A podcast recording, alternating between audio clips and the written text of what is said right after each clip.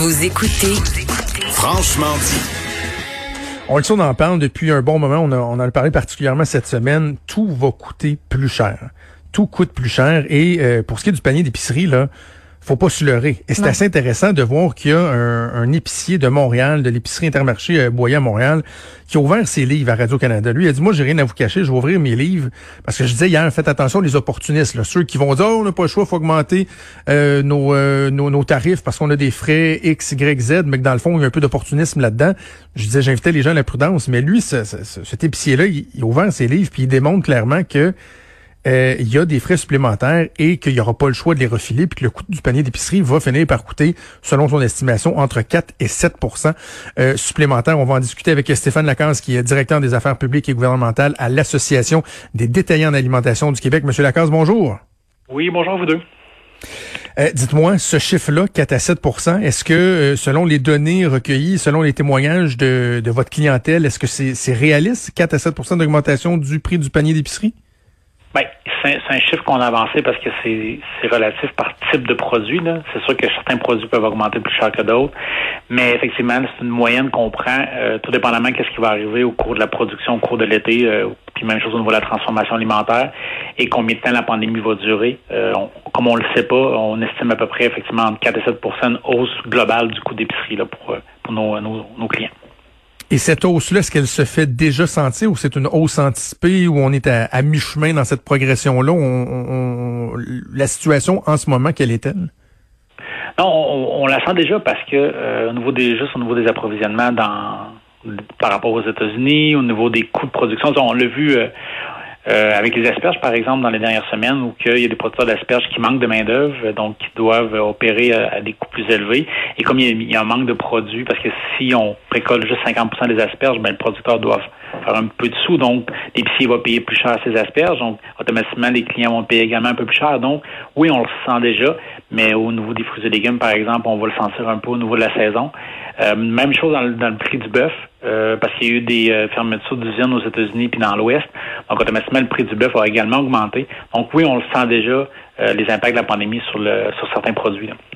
Donc, l'approvisionnement peut être plus difficile. Est-ce qu'il y a la valeur du dollar canadien aussi qui vient jouer là-dedans? Oui, il y a quand même un impact sur la, faiblesse du dollar canadien qui peut balancer un petit peu, mais euh, c'est tout ça en fait. Mais nous, c'est plus les coûts de les, coûts d'opération, je vous dirais, euh, qui ont augmenté. Là, puis M. Hainaut le mentionnait dans, dans l'article de Radio-Canada. On a mis des mesures en place dès le début de la pandémie euh, pour s'assurer justement de respecter toutes les demandes pour on est un commerce essentiel. Donc, la santé publique nous fait des recommandations, on les a mis en place, mais ça, ça a des coûts, des coûts quotidiens. On a vu les chiffres, là, euh, en, agent de sécurité, il faut engager, il faut mettre des mesures de protection supplémentaires, il faut souvent euh, revoir un peu la configuration du magasin. C'est tous des coûts euh, que les puis sans parler des cartes de crédit, là, le fait que environ 30 à 40% des gens qui payent maintenant sans contact payent par carte de crédit.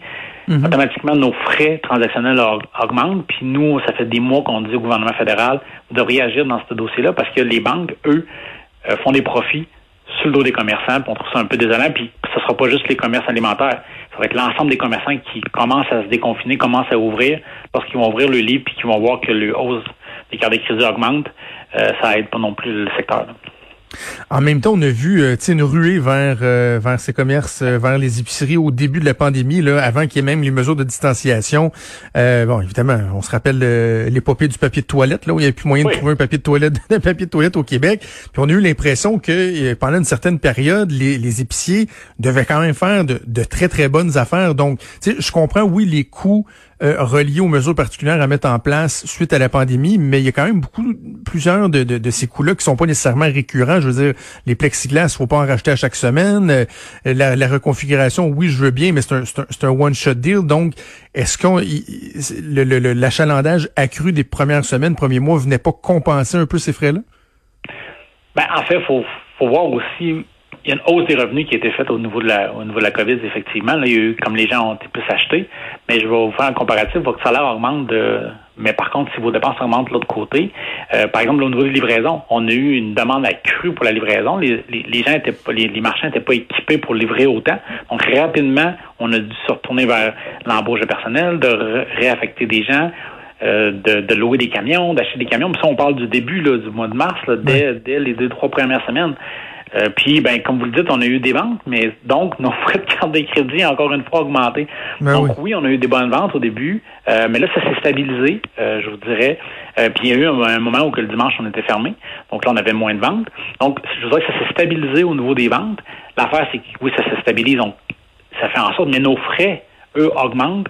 Puis oui, il y a des, des coûts d'investissement fixes, mais il y a des coûts qui reviennent annuellement. Les gardiens de sécurité, on l'engage, là, on l'engage pas euh, pour une semaine, on l'engage pour combien de temps?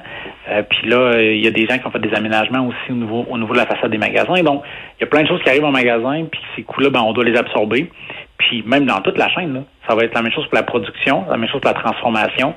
Euh, la distribution puis la vente au détail. Fait que tout le monde aura et à la fin, ben il y aura un impact, c'est sûr, pour le, consommateur. Là.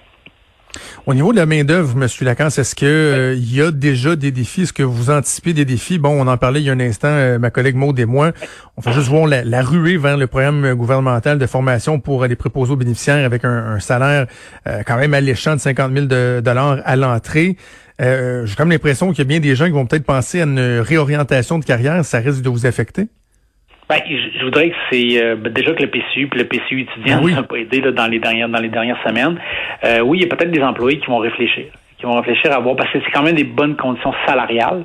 Euh, mais votre collègue, j'écoutais un peu plus tôt, parlait des conditions de travail. Je vous dirais que ces conditions de travail-là sont pas faciles en CHSLD. moi, ma conjointe est infirmière, elle a fait un stage en, CHSLD.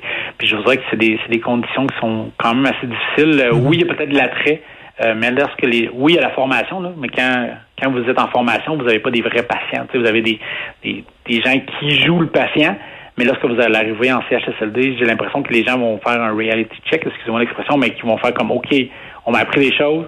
Donc, oui, c'est intéressant. Ça peut être intéressant pour, certains d'emplois, des, employés, mais en même temps, euh, peut-être qu'ils vont avoir le goût de, revenir à leurs anciennes fonctions. Je trouve que c'est un métier qui est très difficile. Moi, j'ai beaucoup de reconnaissance pour ces gens-là. Absolument. Qui font un métier exceptionnel. Puis euh, oui, il y a peut-être un intérêt, mais je pense que dans nos, euh, nos secteurs, les gens gardent le sourire en passant. je sais pas si où vous faites votre épicerie dans la région, mais les, les gens sont, sont contents de, travailler dans le domaine alimentaire. on a une reconnaissance, puis on essaie de faire une reconnaissance salariale aussi un petit peu. On fait notre bout, mais on aurait peut-être aimé que le gouvernement donne un, meilleur partage des salaires. Là c'était pour les bas salariés, puis c'est pas tout le monde qui avait accès, puis des choses comme ça. Euh, il y a de l'ajustement à faire, mais je voudrais que à voir, mais c'est un libre choix. Là. On ne peut pas empêcher les gens de changer d'emploi. Est-ce qu'il y a lieu de s'inquiéter sur les choix que les consommateurs vont faire? Je comprends que vous représentez les, les épiciers, mais euh, et que vous n'êtes pas nécessairement nutritionniste, là, mais on se dit euh, si les, les coûts augmentent un peu partout, les gens vont peut-être changer leurs habitudes d'achat. Ça, est-ce que c'est un, un, élément que vous êtes euh, en mesure d'évaluer, de mesurer le type d'achat? Je sais pas moi, le le le le le, le, préparé d'avance, le, le junk food, etc. Est-ce qu'on risque de voir un déplacement dans le type d'achat que les, les consommateurs vont faire pour payer moins cher, dans le fond? Ben, les gens vont faire des choix. Tu sais, je veux dire, tout dépendamment de votre situation familiale, mais tu sais, euh, moi, je, connais des gens qui ont deux enfants. Euh, une, personne a, pu perdre son travail à cause de la, pandémie. Euh, d'autres, les, les, parents qui sont monoparentales. Donc, oui, effectivement, il y aura il y aura des choix économiques et effectivement, on peut peut-être se tourner vers des produits qui sont qui sont moins chers. Puis on comprend ça. Puis effectivement, les gens peuvent se tourner vers ça. Euh, et c'est un risque, mais tu sais, c'est pas c'est des mauvais produits, sauf que effectivement, tu sais, je pense aux, aux produits peut-être euh, biologiques qui coûtent un petit peu plus cher, à d'autres types de mhm. produits qui sont un peu plus dispendieux, des produits qui sont peut-être de meilleure qualité. Euh, mais en même temps, tu sais, je voyais beaucoup de. Les gens cuisinent plus à la maison. Hein. Donc, il y a un intérêt, il y a un retour. Les gens ont fait du pain, entre autres, mais les gens cuisinent plus à la maison. Donc, je pense que c'est. Si on achète des produits frais, on achète des produits qui sont non transformés, peut-être que ça nous permet. peut-être, j'ai plein de capsules sur les sites Internet. Les gens peuvent apprendre des nouvelles recettes. Mm-hmm. Donc, peut-être de cuisiner à la maison, de cuisiner mieux, de prendre le temps de le faire en famille. Euh, les fins de semaine, ça aide à, à, réduire son coût de parce que d'acheter des produits transformés déjà déjà préparés, Économiquement, des fois, c'est pas tout le temps plus rentable. Hein. mais si on. Ça dépend des gens, mais oui. Moins de pertes aussi.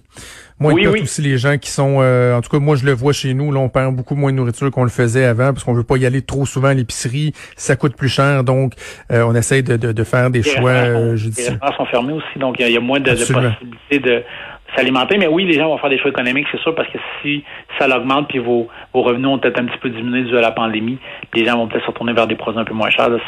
C'est compréhensif. Absolument. Stéphane Lacan, vous êtes directeur des affaires publiques et gouvernementales à l'Association des détaillants en alimentation du Québec. Merci d'avoir pris le temps de nous parler. Merci. Bonne journée à vous deux. Merci. Au revoir.